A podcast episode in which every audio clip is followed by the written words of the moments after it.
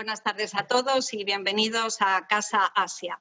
El webcast de hoy lo hemos organizado conjuntamente con el GIA, que es el Grupo de Investigación Asia, un grupo que se creó en el año 1994 de la mano de la profesora Carmen García Ormaechea y que intentaba agrupar e intenta agrupar a especialistas de, la cultura y del arte asiático del ámbito académico y en estos momentos está compuesto por varios profesores, fundamentalmente de la Universidad Complutense y de la Universidad Autónoma de Madrid. Su directora ahora mismo es Pilar Cabañas y los profesores que nos acompañan hoy y que les voy a ir eh, presentando forman parte de este grupo. En primer lugar, les presentaré a la profesora Cristina Anualart, que es doctora en Historia del Arte por la Universidad Complutense de Madrid, el doctor eh, Marcos Gómez, que también es doctor en Historia del Arte por la Universidad Complutense de Madrid, eh, la doctora Irene Muñoz, que es doctora en Historia Antigua por la Universidad Autónoma de Madrid, eh, Meng Chu, que es doctoranda en Historia y en Artes, está en la Universidad eh, de Granada, y David Sevillano, que es profesor asociado de Arte también eh, y de Estudios Asiáticos en la Universidad Complutense de Madrid van a centrarse fundamentalmente en tres países, en China, en Japón y en Vietnam.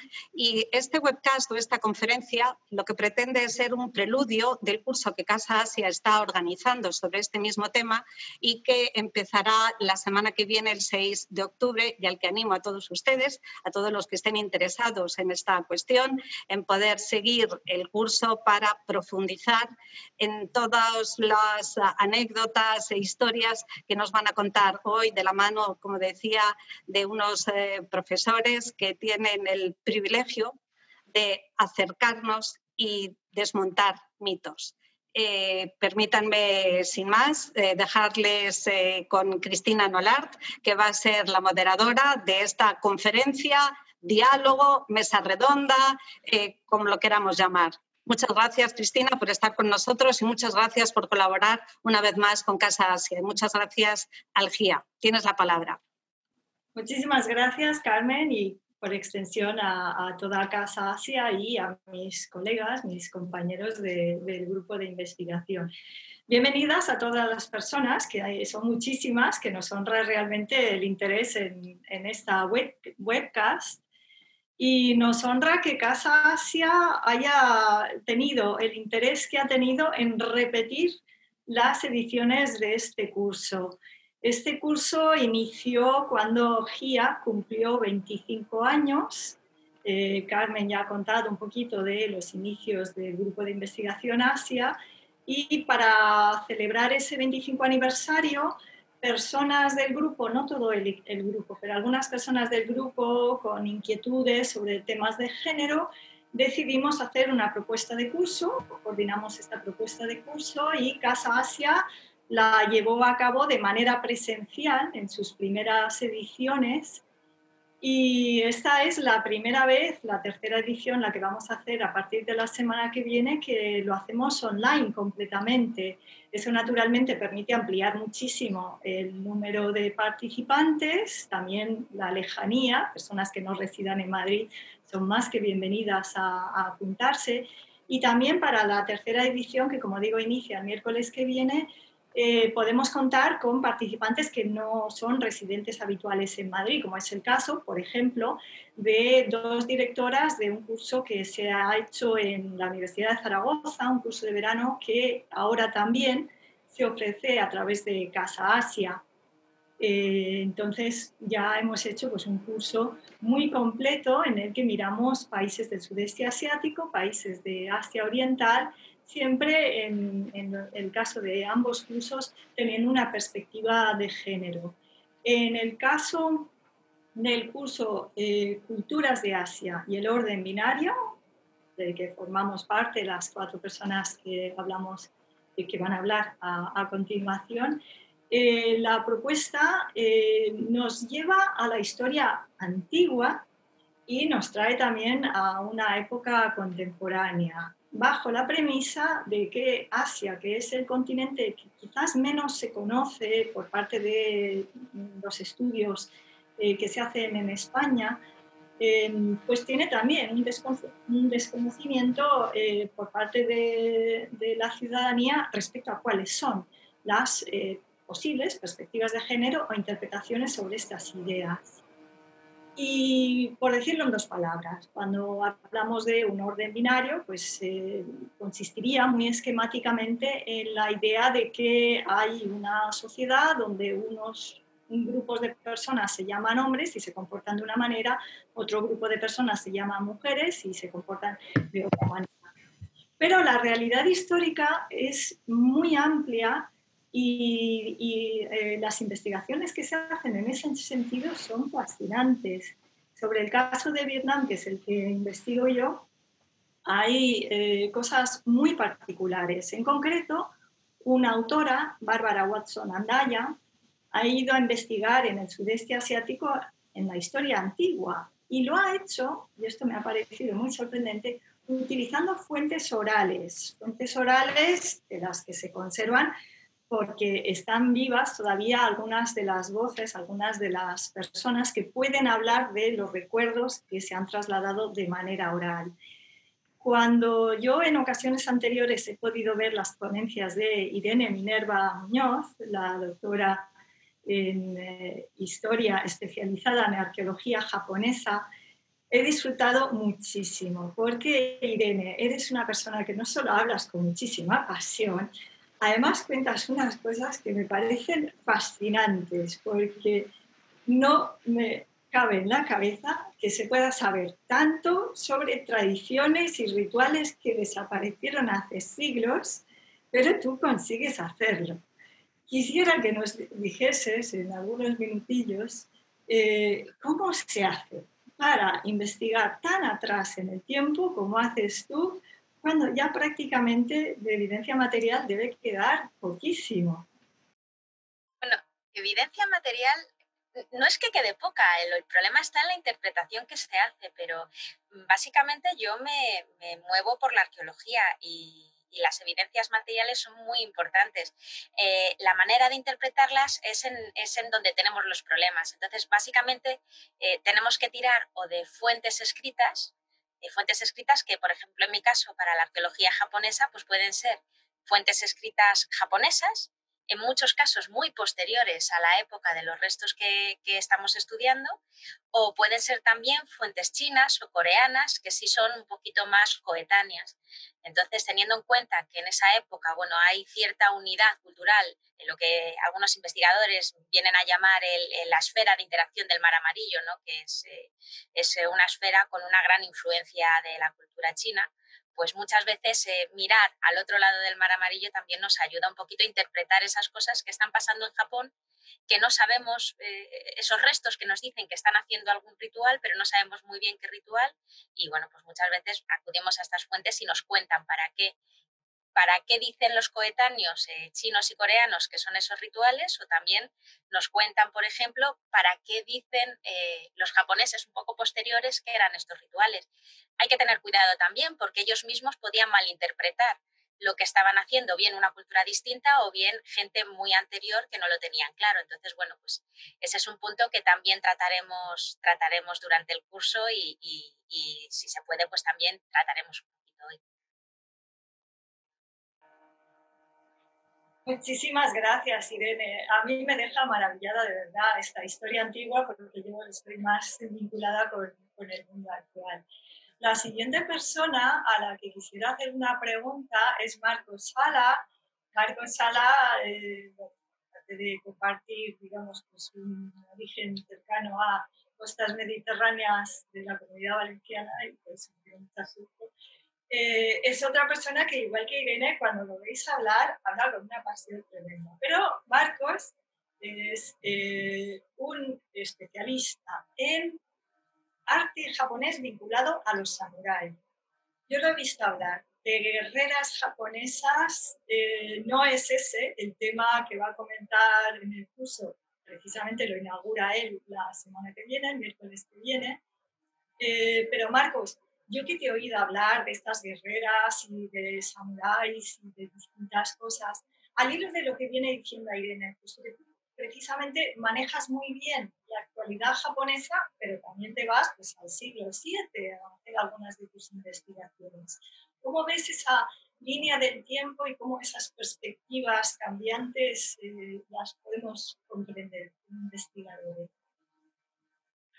Bueno, pues muchas gracias por la, por la presentación. Eh, el, el, tema que, que, yo voy a tratar, que es el, el mecenazgo de mujeres dentro de la, de la Casa Imperial japonesa, eh, pues es un tema que recientemente eh, ha cobrado mucha actualidad, ¿no? y, y, y, en parte se podría relacionar con estas guerreras, es decir, podríamos seguir hablando de guerreras, puesto que muchas de estas mujeres que, que son eh, y fueron mecenas de, obras de arte dentro del marco, como digo, de la Casa Imperial japonesa, también algunas de ellas tuvieron pues sus conatos de líderes militares, estrategas, eh, pero de lo que voy a hablar en este curso, que es más su faceta de cara a, a las artes, tanto al mecenazgo de, eh, puede ser construcciones, edificios, como incluso su propia incursión en, las, en estas artes como practicantes de, de, estas de algunas de estas disciplinas. Pues como digo, es un tema de rabiosa actualidad y que sin embargo eh, nos remite a tiempos, pues eh, ya dentro de la historia antigua japonesa, de los que, por ejemplo, pues también, eh, bien has dicho, Irene es, es, muy experta, ¿no? Y, es el, el, tema de la sucesión actual que hay en la Casa Imperial japonesa, porque luego ya iremos desvelando algunas cosillas más adelante, pero sencillamente para, para dejar el dato en el aire, seguramente sabrán que, pues, recientemente se ha, sucedido, de hecho, en mayo del año pasado, 2019, se realizó la sucesión del trono imperial eh, en Japón y, eh, digamos, la siguiente generación vendría a ser la hija de los actuales emperadores, la princesa Toshi, eh, Aiko. Pero debido a una ley sálica que se impuso de manera bastante contemporánea, pues eh, se le ha retirado ese honor que va a recaer en su primo, eh, su primo menor, el, el, príncipe Hisahito.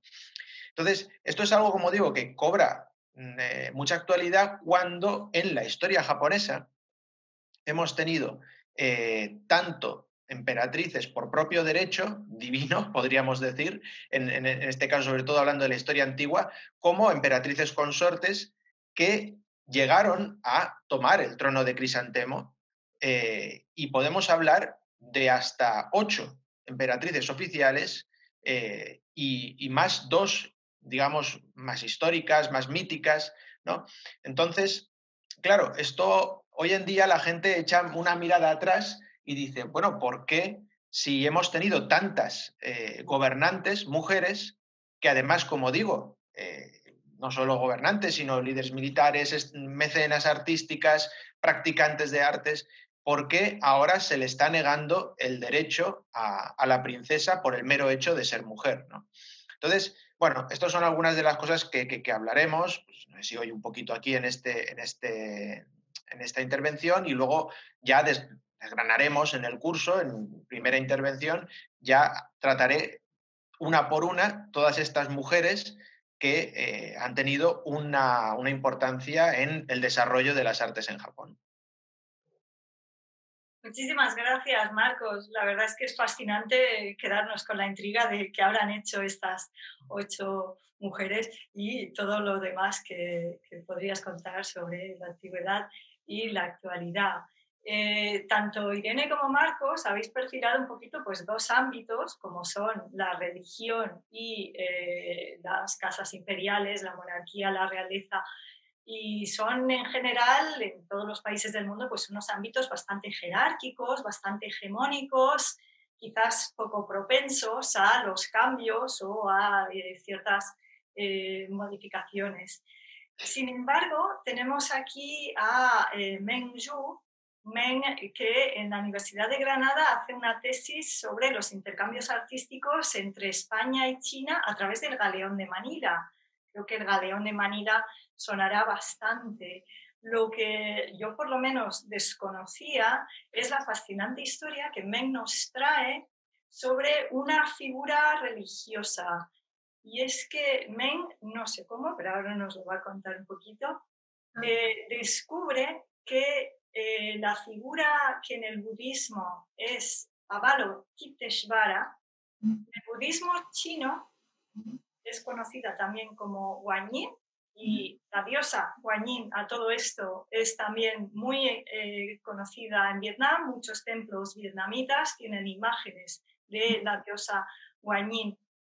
Eh, Men, tú lo que descubres es que esta figura milenios atrás tenía una representación masculina y sin embargo solo en China esta figura se va feminizando. Me parece increíble esto. ¿Cómo sucede esta transformación? Este, este fenómeno es muy, muy interesante eh, porque hoy en día todos, pues yo creo que la figura de Guan Yin ya está muy conocida en todo el mundo, incluso en los países occidentales. Eh, mucha gente lo conoce, pero poca gente sabe que su origen no es eh, de aspecto femenino, femenino como lo que solemos ver hoy, sino que tuvo un aspecto, tuvo una, una imagen masculina, masculina eh, pues eh, yo creo que pues este, la transformación de género de Kuan Yin es un tema que ha sido muy, que ha llamado la atención pues de, muchos investigadores de, todo el mundo, ah, porque ese cambio de género que ocurrió solamente en China eh, es un proceso muy, muy particular, eh, porque eh, el budismo se introdujo a China más o menos en, el siglo I. y pues, y para y, con, y todos sabemos que eh, el budismo tuvo su origen en la antigua India y luego pues iba difundido pues al resto de, Asia y sobre todo tú pues um, logró un gran florecimiento sobre todo en China aunque hoy en día esta religión ya pues um, se ha casi decaído totalmente en India pero en China ya, em, pues, em, este, esta religión em, se ha fusionado en gran sentido con la cultura china, porque, pues, sabemos que para la difusión de una religión extranjera, si quiere pues, propagarse en una en una tierra lejana, en una cultura totalmente diferente,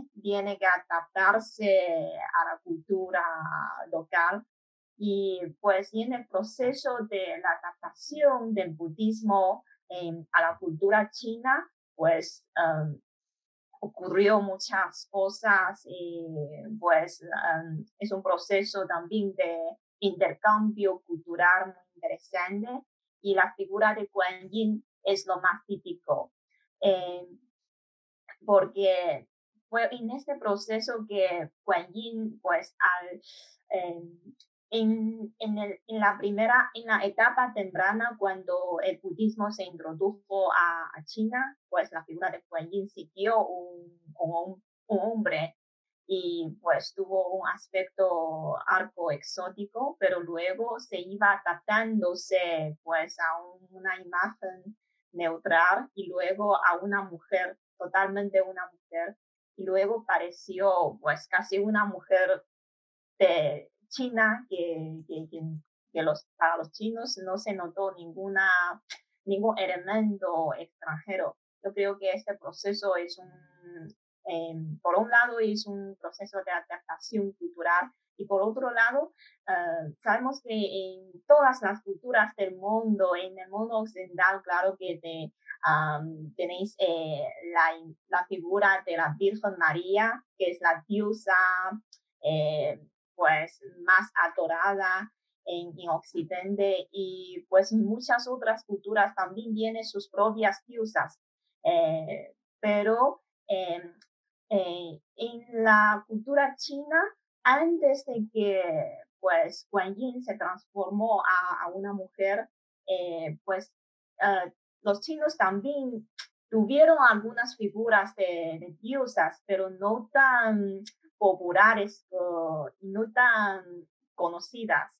Y, después, y con la aparición de, la figura femenina de Guan Yin, yo creo que los chinos también tienen una, una consolación espiritual, eh, pues, o una diosa tan amable como una madre que, que les ofrece la protección religiosa o espiritual.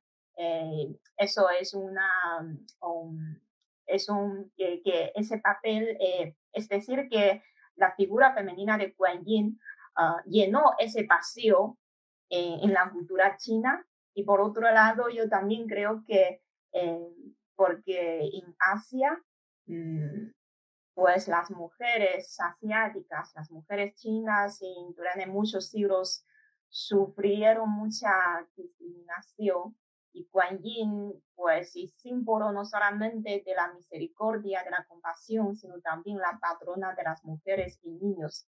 Eh, y eso es una consolación para, para las mujeres que sufrieron tanto eh, pues en la historia.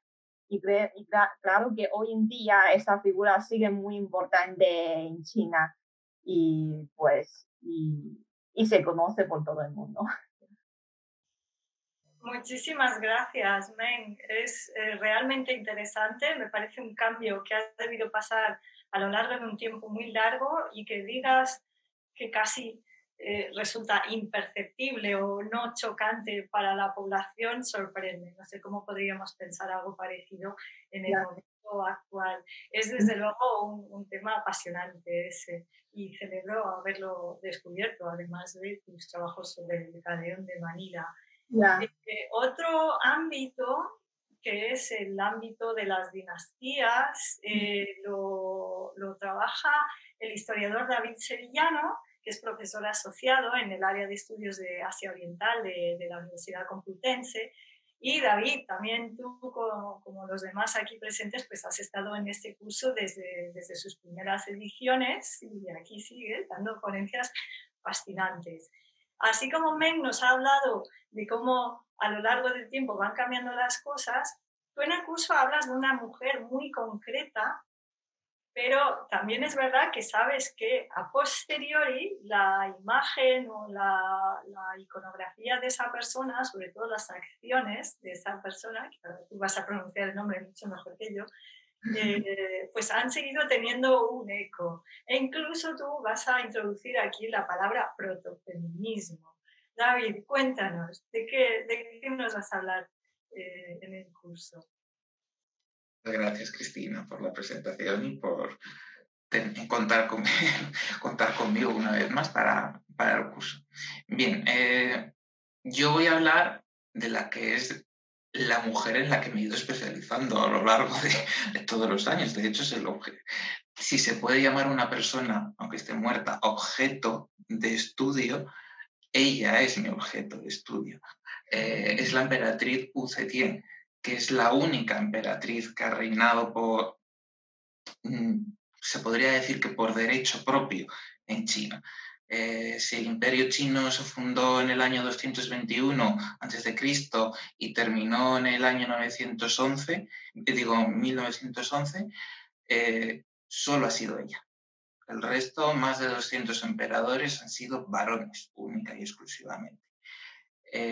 claro, para llegar a ser emperatriz, eh, tuvo que hacer una serie de cosas, porque no podía llegar a ser emperatriz eh, porque estaba vetado directamente. toda la, todo el pensamiento chino eh, en cuestión de género.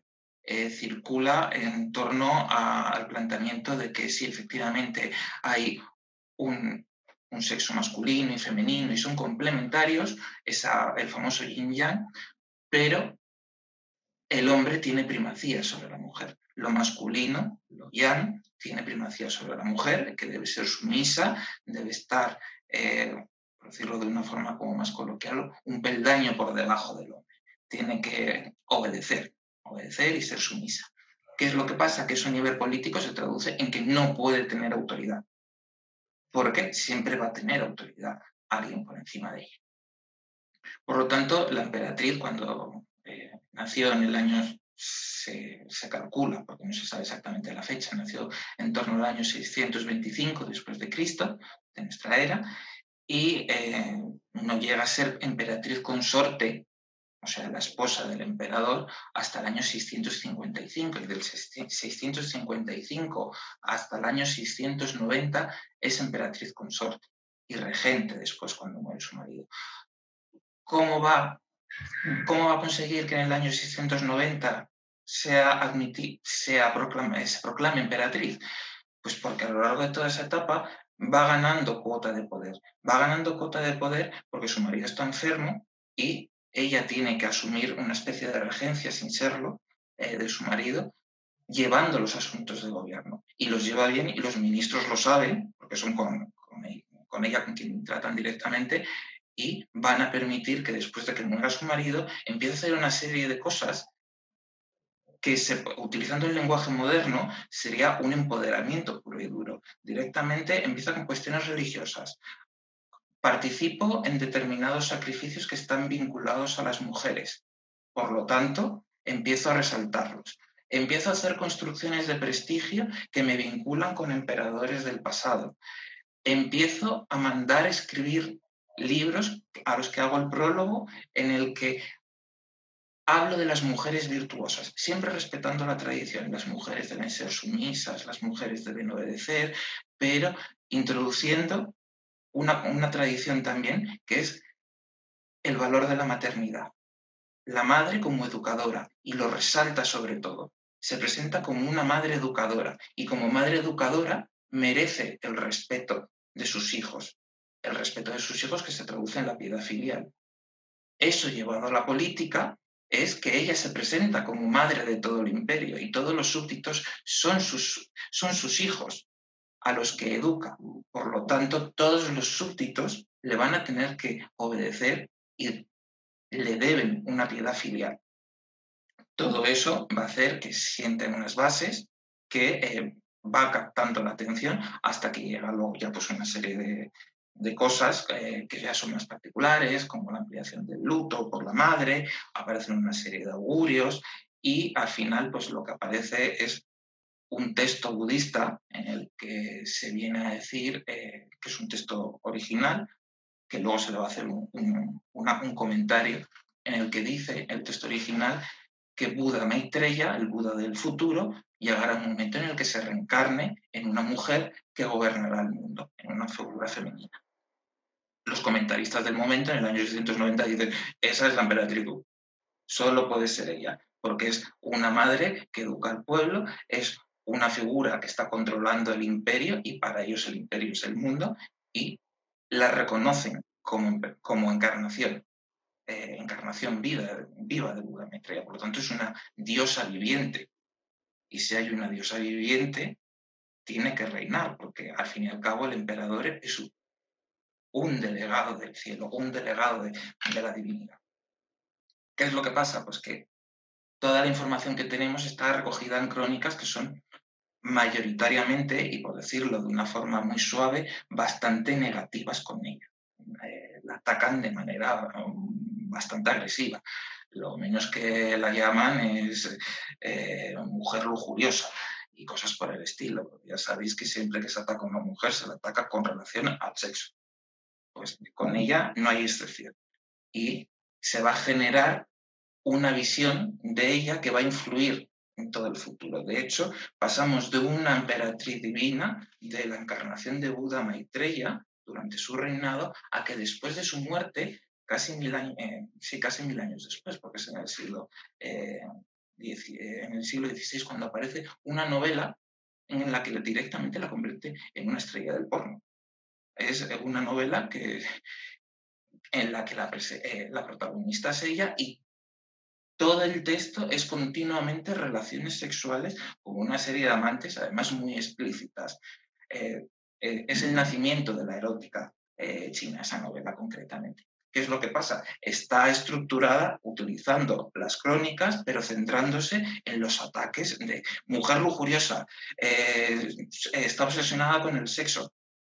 Difícil de saber porque en, las habitaciones imperiales no entraba nadie, ninguno de los cronistas, pero bueno, eso sería texto. ¿Qué es lo que pasa? Pues que genera una imagen que en otras novelas se, la va, a, seguir utilizando y se la llama, se dice que es directamente el espíritu, el espíritu de una zorra. Eh, las zorras son unos espíritus divinos, semidivinos que hay en Asia, eh, pero que concretamente en China se asocian a un espíritu femenino malo que conduce a la perdición del hombre a través del sexo. O sea que es también otra vez otra vuelta de tuerca. Esta imagen se va a mantener pues, a lo largo de, todas las dinastías hasta prácticamente el siglo XX, en el que aparece eh, la historiografía marxista, que la rescata como mujer, eh, la, utiliza como imagen de la primera emancipadora de la mujer y además como impulsora de, del avance de los ministros que de origen humilde, porque a ella también la consideran humilde, a pesar de que ella pertenecía a la familia imperial por vía materna, que eso sería otra cosa.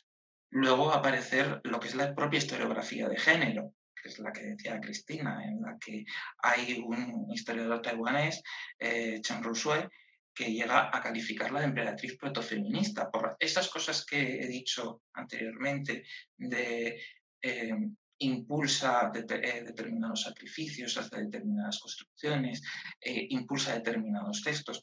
¿Se la puede llamar protofeminista? Pues no sé yo si es lo más correcto, porque utilizar la palabra feminismo sería un anacronismo en ese periodo, dado que es a partir del 19 y 20 y hasta ahora, cuando realmente hay un movimiento feminista que se preocupa por las mujeres, no por ella misma, no por una concreta. Eso, ver, si, si, quieren podemos discutirlo ahora, si realmente es protofeminista o no es protofeminista.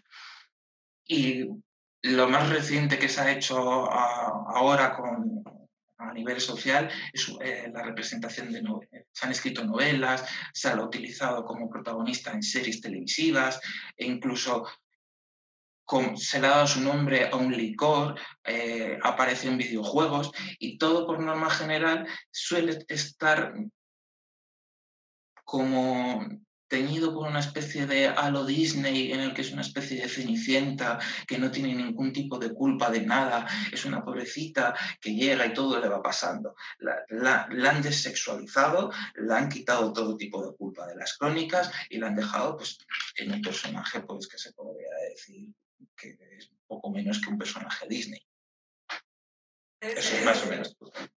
Es increíble, divertidísimo todo esto que cuentas y eh, yo creo que es bastante acertado que tanto en el caso de Septién como de situaciones más actuales, ¿no? pues estos ataques que se hacen eh, con el tema de, de sexo, eh, a mí me ha venido a la mente una poeta o una poetisa vietnamita que es del siglo XVIII, que es Ho Xuan Hong, que en un momento bastante particular consigue ser una intelectual, es decir, una mujer que podía leer y escribir, cosa que estaba vedado a, a muchísimas, pero ella escribe poesía erótica. Y durante prácticamente todo el 19 nadie quiso saber nada ni decir nada y prácticamente se borró, digamos, el, registro de las reivindicaciones yo defendería como absolutamente protofeministas de esta poetisa, porque entre otras cosas decía que no iba a tolerar ser una concubina ni la segunda o tercera esposa de alguien y que pues eh, ella lo que quería era disfrutar del sexo simplemente sin todas esas trampas, ¿no? De a ver cómo te llaman o a ver de qué manera lo utilizan para criticarte. Eh, bueno, muchísimas gracias, David, por todo eso. Yo tengo que volver a Irene, porque sé que Irene también tiene unas historias sobre sacerdotisas y figuras que en el ámbito de la religión han sufrido pues, alguna veleidad. Cuéntanos algo, Irene es que además eh, estás muy relacionado con lo que nos ha contado David, porque básicamente es el mismo esquema. Mujeres que consiguen muchísimo poder, tanto social como político, de pronto se crea una campaña de descrédito de ellas y esa campaña incluye hacerlas prostitutas, literalmente. Entonces, acusarlas de prostitución. Es el caso de, las, las micos, las sacerdotisas un poco ligadas al culto shintoísta, que es, digamos, lo que sería la evolución del culto nativo japonés, pues eh, poco a poco, eso lo iremos viendo, es un proceso bastante largo, van tomando mucho poder en la corte y tienes, tienen muchísimas atribuciones, incluso tienen mucho que decir en el propio gobierno. Eh, llega un momento que con eh, ciertas influencias de, de, otro tipo de religiones continentales, bueno, pues poquito a poco va pasando justo lo contrario, son los hombres los que van copando el poder y los que se ven amenazados por ese gran poder que tienen algunas sumas sacerdotisas y en concreto no solo las sumas sacerdotisas, sino también una, un tipo de micos de sacerdotisas que se llaman las arukimiko, que eran itinerantes. Entonces estas sacerdotisas iban eran itinerantes, iban por los pueblos, iban pues realizando eh, encantamientos para, eran un poco chamanesas, ¿no? Por así decirlo. Lo mismo te solucionaban una enfermedad que te ponían en contacto con el más allá. Entonces, bueno, pues eh, dentro de esta campaña de descrédito de estas Arukimiko, una de las cosas de las que se les acusaba era de practicar la prostitución. Porque claro, una mujer sola andando por esos mundos, pues eh, obviamente no se puede mantener si no, si no practica la prostitución. Entonces es un poquito el caso que contaba David, ¿no? Mujer a la que hay que desprestigiar, pues la, la relacionamos con la prostitución, pero es que además eh, juegan más cosas también a favor de esto y es que pues muchas de, las prostitutas que realmente eran prostitutas se asociaban muchas veces a los santuarios ¿Por qué? Porque, claro, cuando uno va de peregrinaje a un santuario, tiene que llegar puro al santuario y eso implicaba una serie de restricciones que también incluían el sexo. Pero una vez que tú ya has llegado a tu santuario, has cumplido tu, tu ritual y ya estás puro, pues eh, se acabó, se acabó y hay que celebrarlo pues con, todo lo que te has estado privando durante todo el camino. Y claro, pues ahí tenían un nicho muy importante de, de clientes, por eso se, se, asociaban a los, a los templos. Esto tampoco ayudó en nada para que la gente siguiera considerando a las microprostitutas y de hecho es que la investigación actual hasta hace muy poquito ha seguido repitiendo ese cliché de que las prostitutas descienden de las mico, de estas, de estas.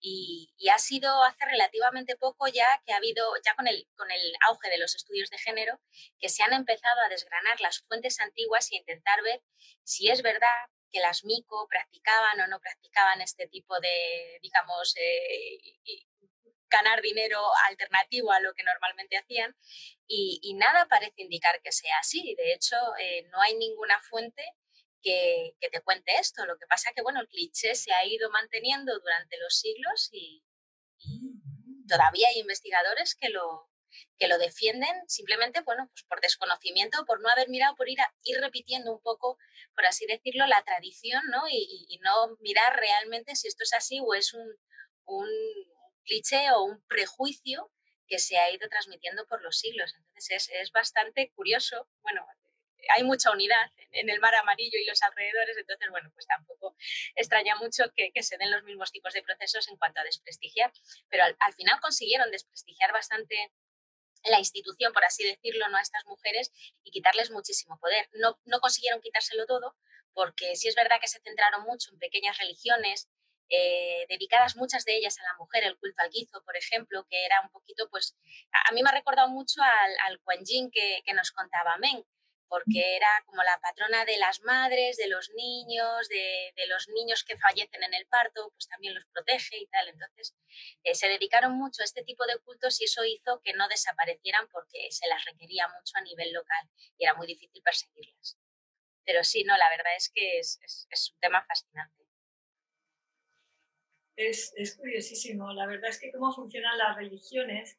Hay una religión en Vietnam que es la religión de, de la diosa madre, y los medios que vienen a ser pues parecido, estoy hablando de la actualidad en Vietnam, por lo menos de los últimos 20, 30 años, así como Irene nos acaba de hablar de no sé de qué siglo, pero hay un patrón, digamos, en las figuras religiosas que, que tienen el desprestigio, y lo, lo enfatizo entre comillas, de ser hombres homosexuales.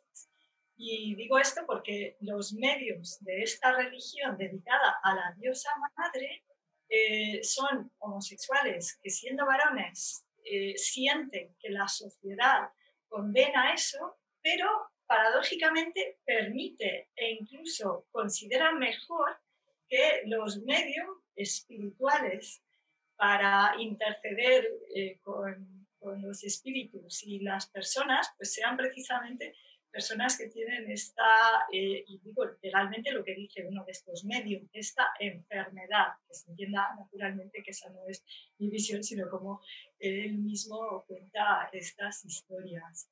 Em, pero retomando Japón, Marcos, eh, ¿ha habido situaciones de descrédito entre las mujeres de la Casa Imperial como si las ha habido en China o funciona de otra manera?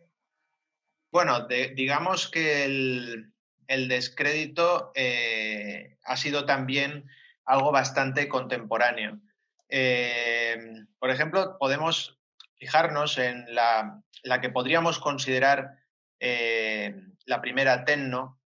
tenno es el nombre para referirse a, emperador en, Japón y, además creo que es un, nombre muy bien traído al caso porque es un nombre asexual.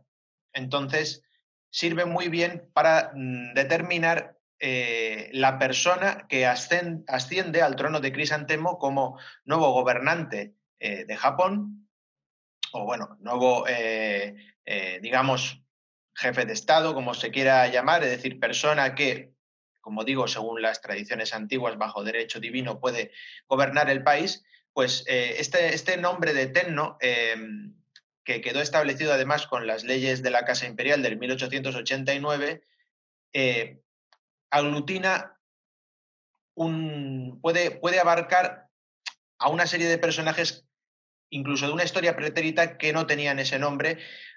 Y nos viene muy bien al caso, además de este curso, porque, como digo, no tiene, no tiene sexo. Y eh, es, es, interesante porque luego hablando del descrédito o de, la mala, mal, tratamiento de la información, tenemos que hablar de dos, tipos de fuentes y de dos tipos de, canales. El canal japonés y el canal occidental. Entonces, por el lado del canal occidental viene esto que estaba diciendo yo ahora mismo, porque al, querer traducir esta palabra de tenno o eh, otras eh, otras denominaciones que tenía, que tenía antiguamente la figura del, emperador, como Yamato, Kimi, eh, Wakoku, Yotei, etc., pues eh, se ha dicho emperatriz, emperatriz, eh, emperador femenino, pero ya claro, decir emperador femenino es un poco de aquella manera, ¿no?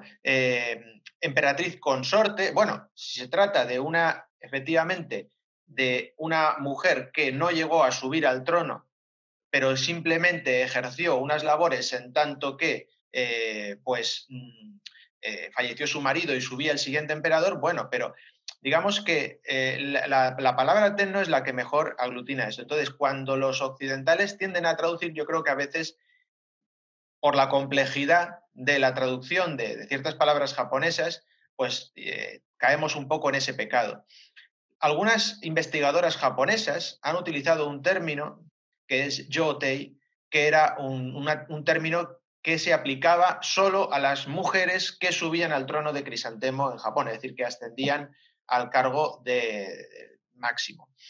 Y el problema es que, mm, hablando en este curso, no me gusta eh, traerlo a colación porque de manera contemporánea, y con ello me voy al otro canal de información, al canal japonés, de manera contemporánea se ha llegado a menospreciar, menoscabar ese término de yotei, como diciendo que son eh, emperadores de segunda. ¿no? Entonces, eh, queda mejor decir, eh, este, utilizar este término, como digo, totalmente asexual de tenno, que es cualquier persona que sube al trono de Crisantemo para referirnos a ello.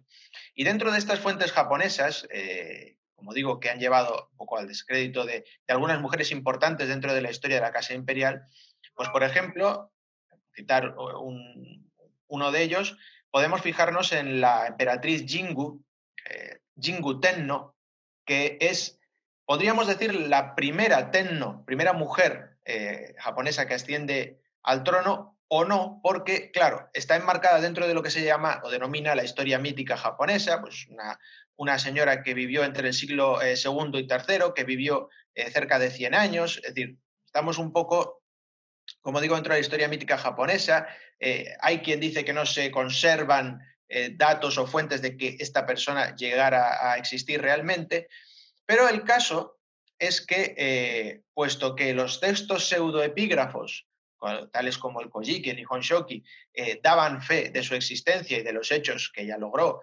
eh, tales como campañas militares muy importantes, pues hasta el, hasta el siglo XIX se la consideró como la decimoquinta, Tenno, la decimoquinta persona que subía al trono de Crisantemo. De hecho, inclusive en el, en el año, eh, creo que en torno a 1870, eh, ya estamos en el periodo Meiji, en la era del primer Japón moderno, la primera era moderna de Japón, se imprime eh, el billete de un yen con la, efigie, el retrato occidentalizado de, esta, de esta, mujer de, de, Jin, de Jingu Tenno.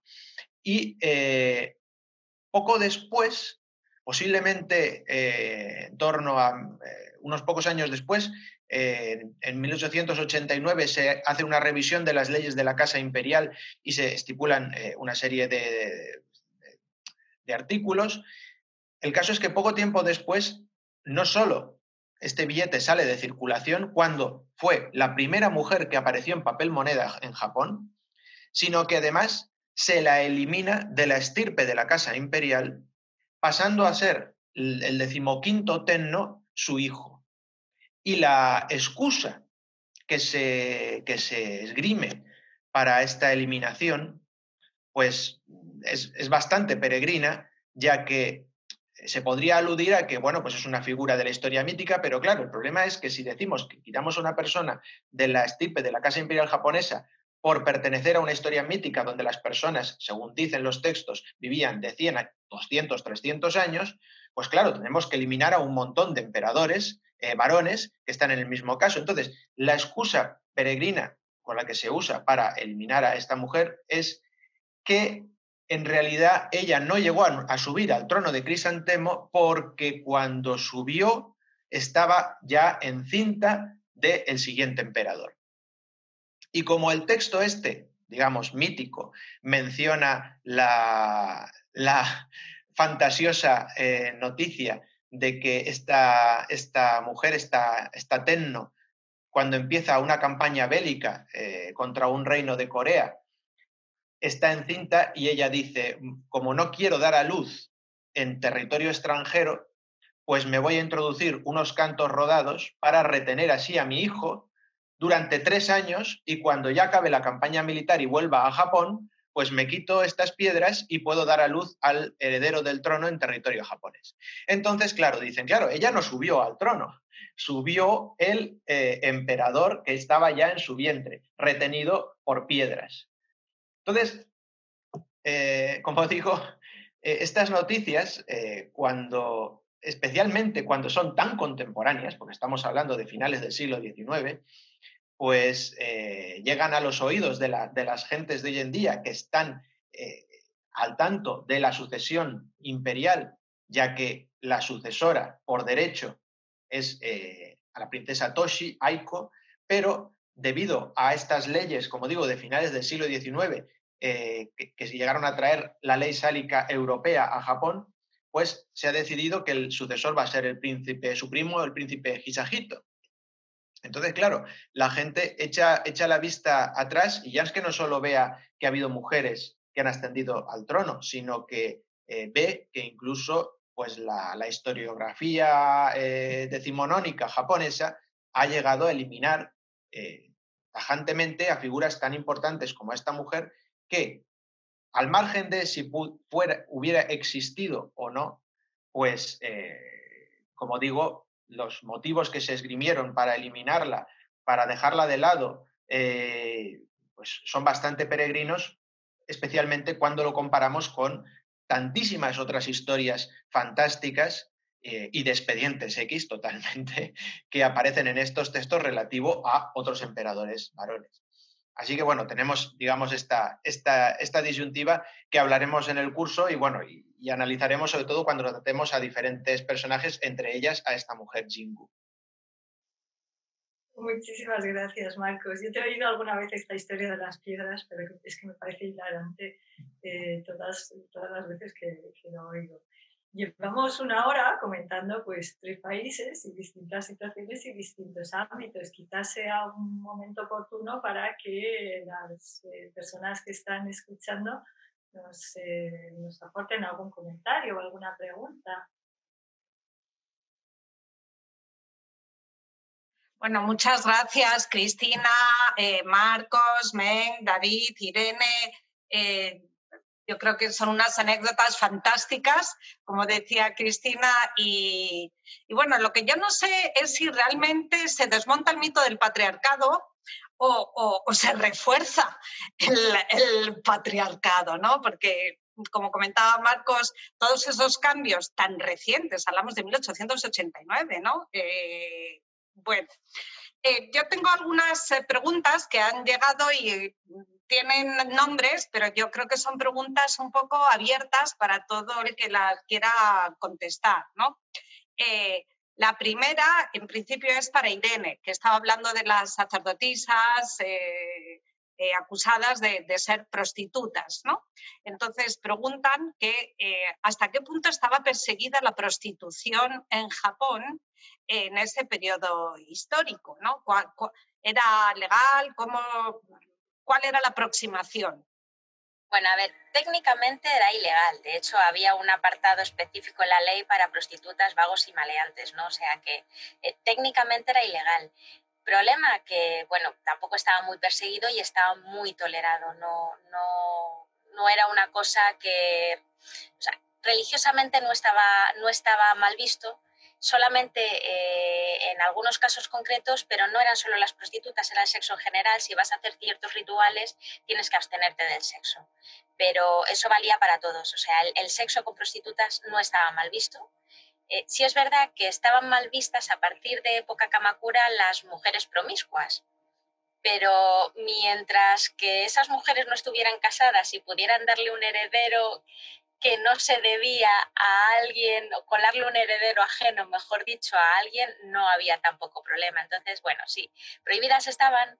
Eh, técnicamente no estaba bien visto que una mujer, eh, si era una mujer eh, virtuosa, no, una mujer virtuosa no estaba bien visto que se dedicara a esto, pero en la práctica mm, no, no, había, no había tabú religioso, por ejemplo, y desde luego no, no, se, no tenían ningún problema en todas las clases sociales de hacer uso de este, de este tipo de señoritas. Y por el hecho de ser sacerdotisas no era más censurable. Eh, realmente lo censurable era que como una sacerdotisa tiene que ser virtuosa, pues no está siendo virtuosa, pero mm, podían, por eso atacaron por ese lado a la hora de desvirtuarlas, ¿no? Por el lado de la prostitución. Pero si no es virtuosa en otros aspectos que también eran considerados eh, propios del virtuosismo femenino, tampoco estaban bien vistas. Quiero decir que, realmente eh, el, problema era que no se comportaban como, no se, como se esperaba que una mujer virtuosa debería comportarse. Eso no tenía nada que ver con el hecho de que fuera prostitución o no, o sea, podía haber sido cualquier otra cosa, pero bueno, pues tocaron el palo de la prostitución, que parece que es lo que, lo que más gusta a la hora de desprestigiar, como hemos visto. Pero mal vistas, ya, digo, en, en, plan religioso mm, no estaban, no estaban mal vistas, ni socialmente estaban permitidas o estaban, bueno, estaban ahí, nadie hacía nada en contra, se hacía uso de ellas y bueno, sí, la teoría era que, no estaba, e, eran vagos, maleantes y prostitutas, ¿no? Los que, los que estaban, pero, pero luego no se tomaban leyes contra ellos, ni se tomaban medidas demasiado fuertes, siempre y cuando no hubiera herederos eh, que intentaran colar herederos a alguien o hubiera algún problema, se mezclaran en algún asunto turbio hubiera problemas de este tipo, no, no solía haber. Ellas iban a lo suyo y los demás iban a lo suyo. En el fondo no se les castigaba ni perseguía, únicamente se les criticaba y censuraba. Efectivamente. A ver, tengo otra pregunta para Cristina sobre Vietnam. ¿Cómo es en realidad Vietnam? ¿Cuál es el, rol de género actual en la sociedad vietnamita? Eh, bueno, muchas gracias por la pregunta. Em, eh, en la actualidad Vietnam tiene 95 millones de personas y naturalmente pues una visión uniforme no va a haber como no la habrá en, ningún lugar. Eh, yo destacaría dos cuestiones en este sentido.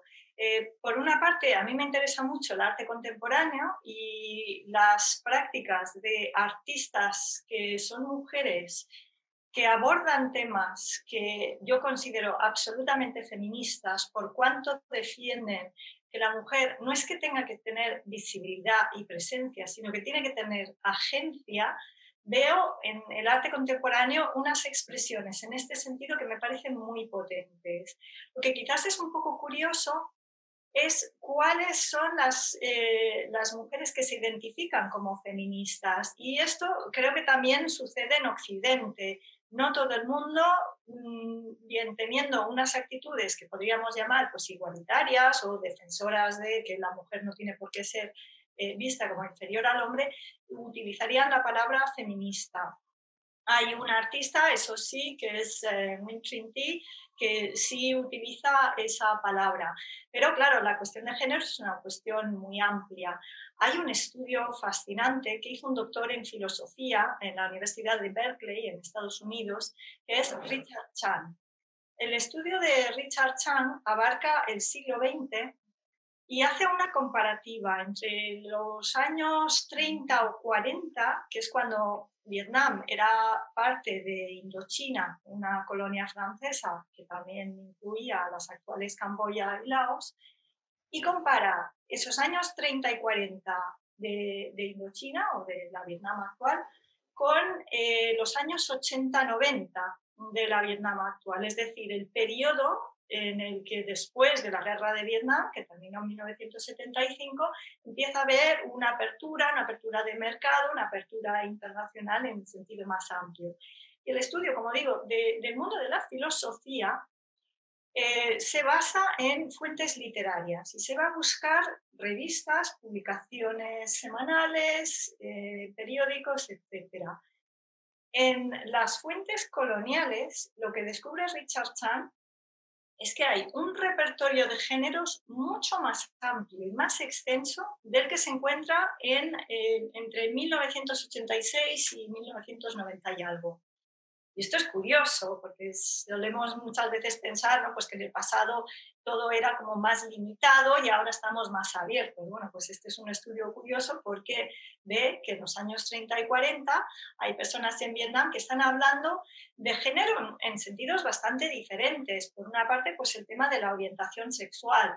Por otro, el rol de las mujeres se debatió muchísimo por parte de muchísimos intelectuales en ese periodo pero también eh, cuestiones como eh, lo que a veces se llama la disforia de género o las distintas apariencias, por ejemplo, mujeres barbudas. Y el estudio es curioso porque lo que se descubre es cuáles son algunas de las actitudes por parte de vietnamitas y cuáles son las sorpresas de ellos ante lo que ven por parte de franceses o de los medios franceses o las publicaciones francesas en las que eh, van, de las que, perdón, van tomando conocimiento, ¿no? Y pues ya acercándonos más a los años 50 hay un grupo de escritores, de, literatos, que, es bastante, bastante potente en muchos aspectos de cuestionar la sociedad, pero que es un grupo de escritores que conocen obras de autores homosexuales europeos como André Gide o eh, Jacques Genet. Eh, y bueno, pues hay, hay digamos, unas, unas cuestiones de género que, según, como digo, Richard Chan, son mucho más abiertas en los años 30 o 40 que no en, en, décadas posteriores. Desde mis observaciones personales, yo diría pues que em, hay eh, ciertas imposiciones a eh, hombres y a mujeres más que diría que las mujeres muchas veces tienen la peor parte, pero las maneras también de mostrar resistencia, y quizás aquí se parece un poco a lo que ha contado David sobre Bourgetien, ¿no? Son actos de resistencia que no son tanto de salir con cartas y decir yo quiero esto, sino que cobran formas más metafóricas o más sutiles, o por lo menos yo que investigo el arte, ¿no? pues lo veo en estas maneras más simbólicas. Eh, gracias, Cristina. A ver, otra pregunta para, para Marcos. Esta tiene que ver con el anuncio como heredero del sobrino del emperador, ¿no? Y dice que si los movimientos feministas en Japón no han reaccionado, si no ha habido ninguna movilización. No, eh, y em, el asunto es que hay un, hay, hay una, una, inercia histórica bastante curiosa, que es em, las mujeres que han subido al trono, como digo, en la historia japonesa, estas diez, eh, pero hablando de las eh, consideradas oficiales por la Casa Imperial dentro de estas, estas ocho, solo han habido dos que han ascendido mm, por derecho propio y no por haberse casado con un emperador y luego este emperador haber fallecido, ¿no? y además fueron designadas a su vez por una anterior mujer que estaba en el trono. Em, el caso es que siempre que estos dos eh, únicos casos de mujeres que han ascendido al trono, nombradas a su vez por mujeres que estaban ostentando este, este trono imperial, eh, fueron en ambos eh, casos em, solteras y sin descendencia, por lo cual la descendencia pasó a otros familiares mm, cercanos.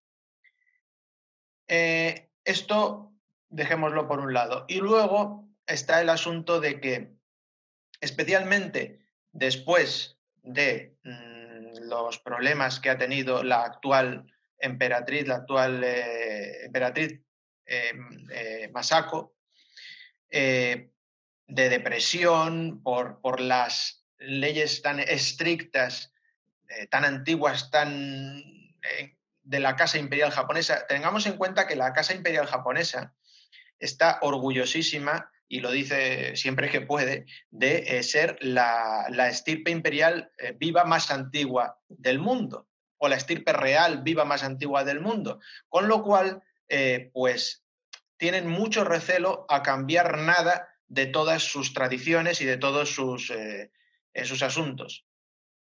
sí es verdad que este finales del siglo XIX cambiaron muchas cosas, pero luego, como digo, se han resistido a cambiar las mínimas. Y mm, esta presente emperatriz Masako tuvo grandes problemas de depresiones, grandes problemas al adaptarse a esa, a esa vida de la casa imperial. ¿Por qué digo esto? Pues porque con las mujeres japonesas que yo he podido hablar sobre este tema, pues casi que eh, me dicen, pues bien por la princesa Toshi, porque eso que se ahorra, ¿no? Porque eh, realmente mm, eh, ser eh, tenno o incluso ser emperatriz consorte en Japón con las leyes actuales de la Casa Imperial, pues es una tarea extremadamente dura. No es algo como la aristocracia, como la, como la realeza europea, de voy para aquí, voy para allá, hago lo que quiero. no, ellos mm, tienen pues, algunas leyes realmente estrictas. Eh, por ejemplo, habrán oído que mm, eh, el, nombre de la nueva era, que, es la, era Areiwa, y eh, igual saben que los emperadores, una vez fallecen, toman el nombre de su era como nombre propio. El nombre de la era durante la que reina el emperador, el nombre que va a tomar él cuando fallezca, con el que va a pasar a la historia, ni siquiera lo elige él, lo elige la agencia de la Casa Imperial. Entonces, puesto que las figuras de emperador y emperatriz tienen eh, tan poco poder real o tan poca maniobrabilidad de decisión o de simplemente maniobrabilidad vital, digamos, porque todo lo regula la agencia de la Casa Imperial. Recordemos que el actual emperador es el primer emperador que ha sido criado por sus padres, porque hasta el anterior emperador eh, la ley de la Casa Imperial dictaba que desde, desde niños, desde que, yo qué sé, no me acuerdo de la edad, desde los tres años, me parece, tenían que ser separados de sus padres y criados por la agencia de la Casa Imperial, permitiendo que sus padres solo los vieran de uno a dos días por semana. ¿no? Entonces, eh, teniendo en cuenta estas leyes tan, por ejemplo, otra ley eh, de la Casa Imperial es que los, em, emperadores solo pueden tener una lista de 40 amigos, amistades cercanas con las que pueden pues, quedar a tomar un café o algo así. Entonces, teniendo las, eh, las leyes tan complejas que tiene la Casa Imperial ahora mismo, pues la verdad es que las mujeres con las que yo he, hablado de este tema me han dicho que, que, bueno, que, casi se alegran por la princesa Toshi. El asunto es que debe, debería ser ella la que decidiera si está dispuesta porque desde luego que si ella eh, hace una declaración diciendo que no se va a casar y no va a tener descendencia, nadie por derecho histórico podría negarle el trono de Crisantemo.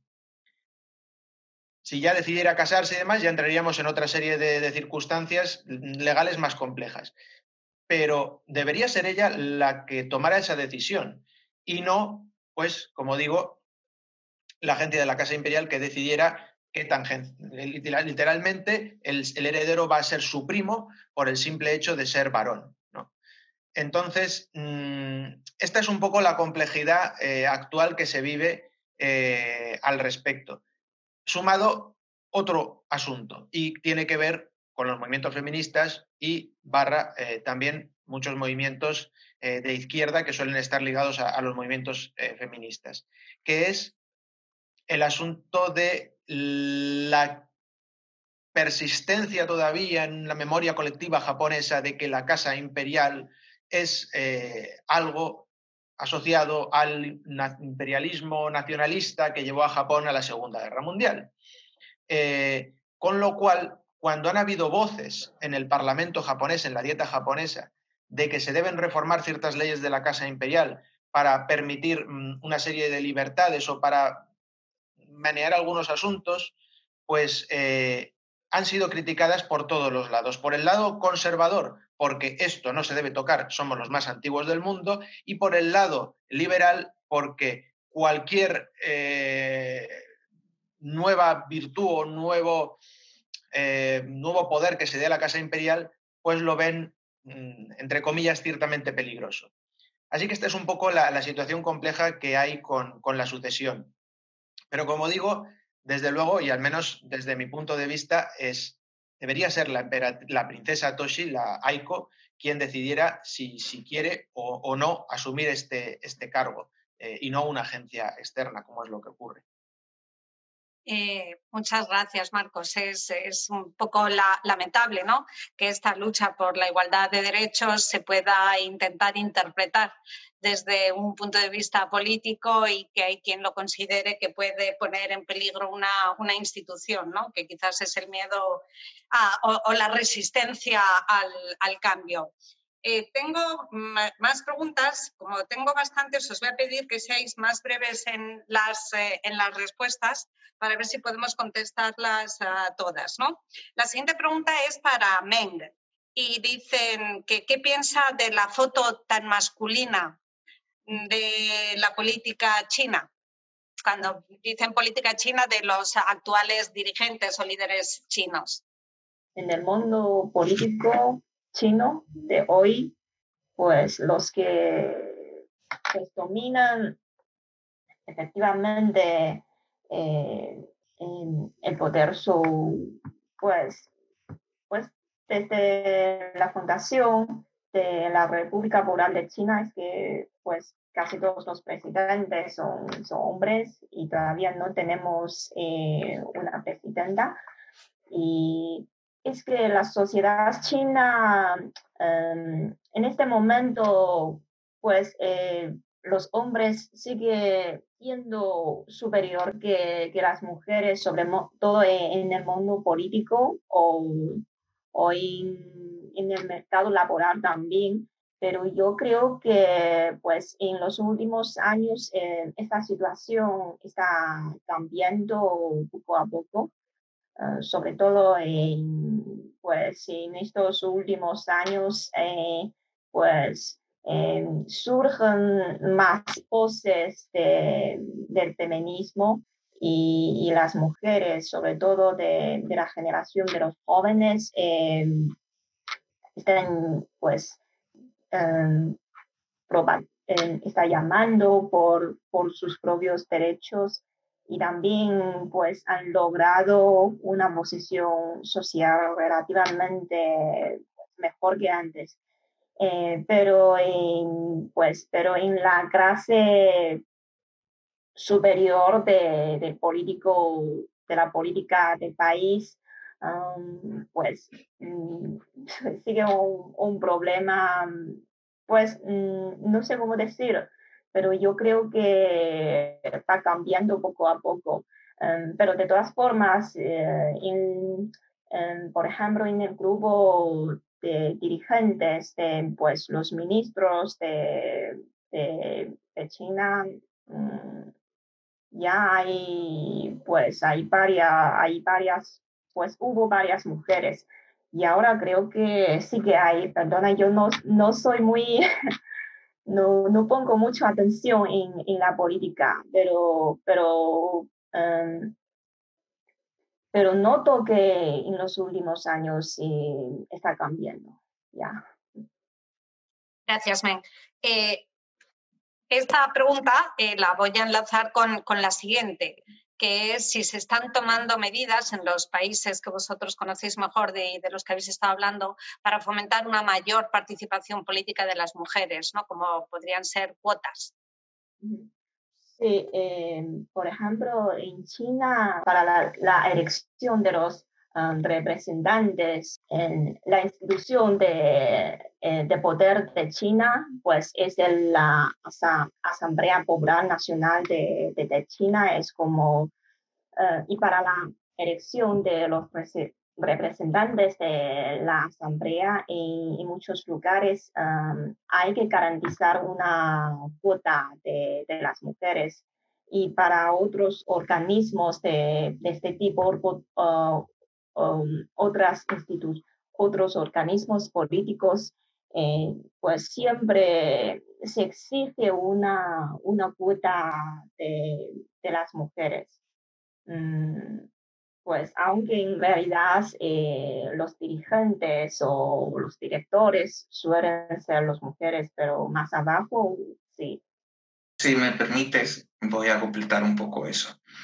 Eh, referente a lo de las mujeres, que porque no hay, una no, hay, no hay una presidenta, hay que tener en cuenta que la media de edad de los parlamentarios que están en el Politburo está en torno a los 60 años. O sea que todos vivieron la muerte de Mao. Cuando murió Mao, se produjo lo que se llamó la banda de los cuatro, el juicio de la banda de los cuatro. En él estaba principalmente la mujer de Mao, Chiang Chen, Chanchín, perdón. A ella se la llegó a acusar directamente en el juicio eh, de ser la manipuladora de todo lo que había pasado durante la Revolución Cultural y de ser una mujer que quería convertirse en emperatriz como Wu Zetian. Se la acusó directamente de eso porque se la quería descalificar. Y con ello se descalificó a prácticamente todas las mujeres que querían acceder a la política durante esa generación. Se la acusó utilizando ese cliché porque quería ocupar el poder y quería dar como una especie de golpe de Estado. Eso que ha generado una visión muy negativa en ese segmento eh, generacional. Sí está cambiando y sí hay mujeres y de hecho eh, la última vez que miré algo así fue en 2019 y había una ministra, una única ministra. Pero eh, ya va entrando mm, poco a poco alguna que otra mujer dentro de, los organismos ministeriales. No es frecuente, pero sí hay, ya ha empezado a haber. Y eso es porque se está renovando la franja eh, generacional. Poco a poco, porque esa renovación es muy lenta dentro de lo que es el sistema político chino, pero sí se está produciendo. Y dentro de lo que es el Politburo y dentro de lo que es el Gran Parlamento, pues sí se ven muchas mujeres. No tantas como hombres, pero hay, hay una cuota, como dice Men. Ya, porque la política china ha sido criticada por muchos eh, por muchos otros países como la política de los ancianos. Y ahora esta generación que, que toma el poder todavía es, pues son muy mayores y pues creo que cuando mueren la situación puede cambiar. Otra pregunta. Al igual que a las eh, sacerdotisas se les acusaba de prostitutas para desprestigiarlas, eh, ¿ocurrió lo mismo con la figura de las geisas? No, es que las geisas eh, tenemos un poquito la doble vertiente también en la época en la que yo trabajo, las geisas todavía no existían. Es verdad que había algunas artistas que trabajaban en la corte que cumplían más o menos la misma función de lo que después se llamaría geisa, ¿no? Eh, mujeres artistas que cantaban, que danzaban, pero el problema que tenemos en Occidente con las geisas es que cuando llegamos automáticamente teníamos el prejuicio de que estas mujeres eran prostitutas y no, no eran prostitutas. Entonces, de hecho, hay algún, algún eh, antropólogo de los, que, de los primeros que viajó a Japón allá por el siglo XIX que te cuenta, pues eh, hablando precisamente del tema de, de, los templos, que bueno, es que el alrededor de los templos está lleno de barrios rojos y de geishas. Dice, no, si es un barrio rojo no hay geishas. o sea, es, eh, hay mucha confusión por parte de Occidente, pero estas mujeres artistas que, comentaba que hacían funciones similares, algunas eh, quizá, sobre todo las de bajo, bajo nivel socioeconómico, que también muchas de ellas eran, eran itinerantes, podrían haber de una manera alternativa eh, utilizado no este tipo de manera de ingresar dinero, pero por ejemplo mm, en, las altas esferas estas mujeres tenían patrocinadores, patrocinadores nobles de la corte, incluso tenemos algún texto que nos habla de mujeres hijas de, de un noble, pues que te contaban pues que un noble tenía dos hijas, una se metió a monja y otra se metió a este tipo de mujer artista, ¿no? Y que además estaban orgullosísimos porque tenía una voz espectacular y era súper famosa y, y cantaba como un ángel. Entonces, eh, no estaba. Eh, son dos cosas diferentes. por un lado, las artistas, por otro lado, y, las geisas no están mal vistas en Japón. Somos nosotros, desde nuestro punto de vista de Occidente, los que, los que lo hemos confundido con prostitutas y los que nos empeñamos en, desprestigiar eh, algo que, realmente nunca ha tenido que ver con la prostitución. O sea, es, más bien un, pues, un malentendido por parte de los occidentales. ¿no? Sí, esto mm, eh, es muy sencillo. Eh, si ahora eh, un, cualquier persona, turista, viaja a Japón, a Kioto, sin saber casi nada o casi nada de la cultura japonesa, solo lo que ha oído o ligeramente le suena, pues vuelve y te enseña un montón de fotos y te dice, guau, tío, fíjate, he fotografiado un montón de geishas, he tenido un montón de suerte. Mira, mira, mira qué cantidad de fotos en Kioto, en el barrio de las geishas. Y eh, claro, en Kioto, por un lado, hay una promoción turística de hace unos años que es eh, alquílate un kimono, mm, viste en kimono y puedes entrar más barato a los sitios para así dar más vistosidad a la ciudad. Y por otro lado, está eh, las, las, jóvenes japonesas, especialmente en verano, visten el kimono, el kimono de verano, el yukata, para ir a festivales de verano, etc. Entonces, claro, una persona que no sabe nada de eso y llega a Kioto, a la zona de las geishas, al barrio de las geishas, y ve eso, piensa eh, lo que es cuando en realidad lo que está viendo es a turistas, turistas chinas, turistas coreanas, vestidas con el kimono para entrar más barato a museos o a, chicas japonesas vestidas con la, prenda de verano para ir a un festival de verano, ¿no? Eh, y ni una, ni una geisha, ¿no? Pero es es un poco, esa es la idea que, transmite Irene, ¿no? Es, si no sabes de esa cultura y vas, te puedes hacer una idea equivocada y luego transmitir esa idea y ya generar un hilo de equivocaciones eterno. Eh, muchas gracias, eh, Marcos e Irene, por la aclaración. Malentendido occidental. Por resumir, otra, otra pregunta. Dicen que al igual que ha sucedido en la India durante años y en la actualidad, y que se dan casos de personas de género intermedio o a género con un cierto prestigio social o religioso, quería saber si vosotros habéis encontrado casos de este tipo en vuestros campos de estudio, ya que las personas que no se incluyen dentro de la dicotomía hombre-mujer parecen haber estado presentes en la vida diaria en todo el mundo, en todas las mitologías y en muchas culturas. Venga, respondo yo, por ejemplo. Eh, yo tengo, hay documentado un caso eh, parecido. Bueno, hay dos, hay dos textos documentados de época Heian y creo que el otro es de Kamakura.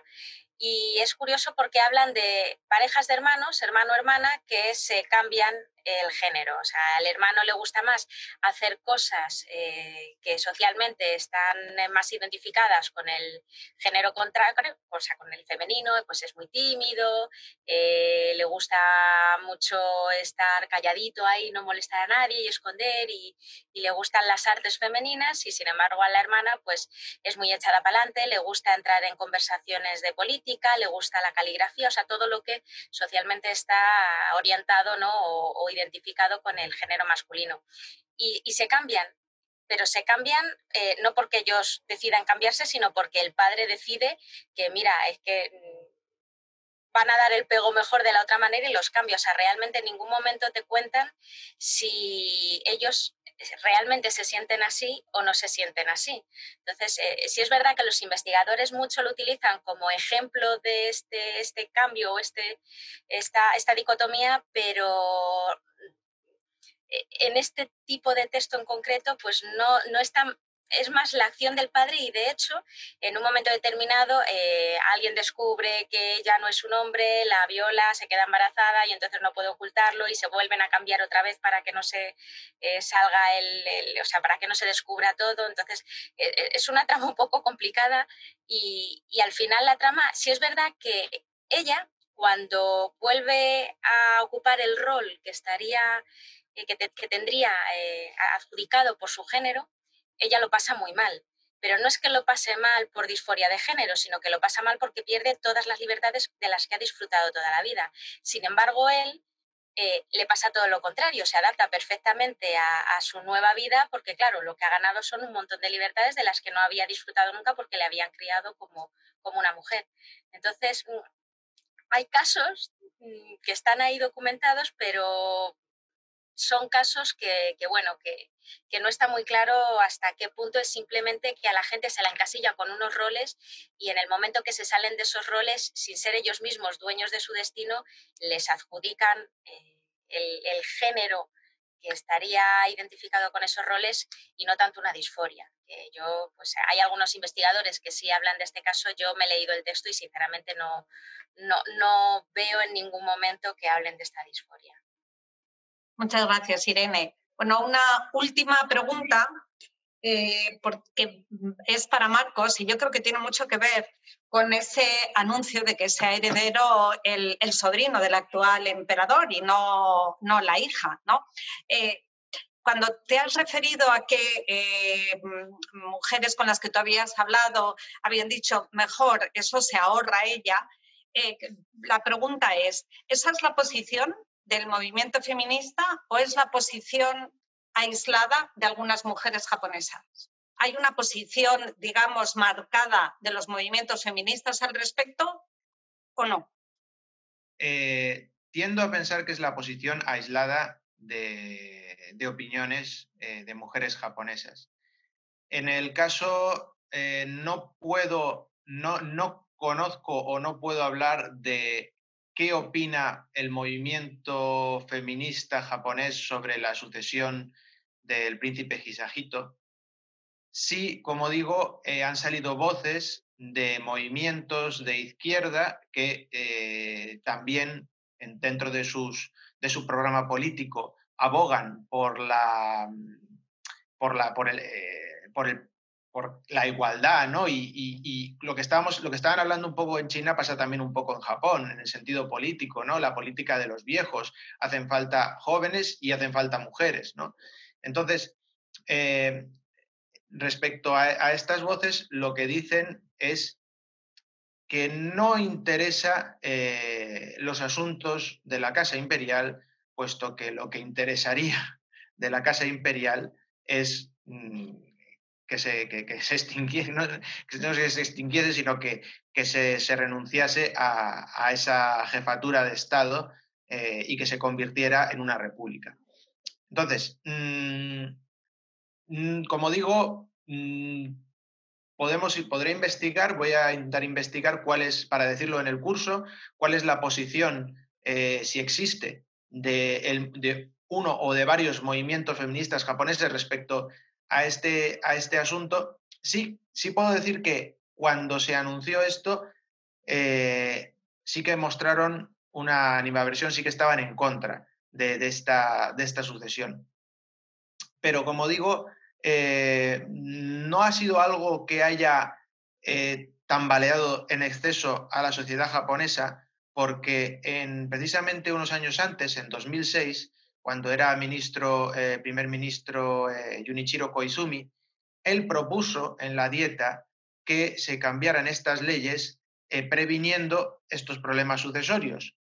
Y poco más que no le hicieron caso o que le hicieron de menos precisamente por lo que estaba comentando, ¿no? Por decir los conservadores que las leyes de la Casa Imperial no se pueden tocar y decir eh, los, liberales que eh, pues para eso estamos, para, para, ir cambiando estas cosas, lo que no tenemos que hacer es preocuparnos de esto y preocuparnos de otros asuntos, ¿no? Entonces, e, esas palabras cayeron en, en vacío y el que actual, el que ha salido ahora hace poco, el primer ministro eh, Shinzo Abe, pues eh, digamos que su posición siempre fue una posición neutral y dejando las, cosas de la Casa Imperial en manos de la agencia de la Casa Imperial. Así que, como digo, esta es un poco la, situación. Pero bueno, me voy, a, informar a ver si es que existe realmente un comunicado oficial de un movimiento feminista japonés en torno a este asunto, más allá, como digo, de cuando eh, se produjo la sucesión al trono y se estaba debatiendo de este tema y sí que es verdad que ahí eh, apoyaban que la sucesora fuera eh, la princesa Toshi. Pero como digo, ese apoyo iba vinculado con un cambio total de las leyes de la Casa Imperial, en tanto que Toshi pudiera ser no solo tenno, sino que además casarse, tener hijos y que la, sucesión suya también pudiera ser a su vez eterno, etcétera, etcétera. Así que bueno, eso es un poco la, complejidad, pero voy a, voy a informarme y si acaso existe, pues lo diré en el, en el curso o bueno, si quieren contar conmigo, pues encantado. Bueno, muchas gracias, Marcos. Muchas gracias a todos. Lo vamos a dejar aquí. Ha sido un placer. Yo creo que hemos aprendido mucho. Eh, no sé si hemos eh, desmontado un mito, como comentaba antes, el, mito se mantiene. Eh, gracias David, Irene, Cristina, Meng, Marcos, a todos y a todos ustedes por acompañarnos una vez más y los que se muestren interesados por seguir investigando e indagando sobre esta cuestión, ya saben que Casa Asia va a ofrecer un curso, el plazo de inscripciones todavía está abierto y el curso empezará la semana que viene. Muchas gracias a todos y esperamos haberles acercado un poquito más hoy, un día más, a la cultura y al mundo asiático. Muchas gracias.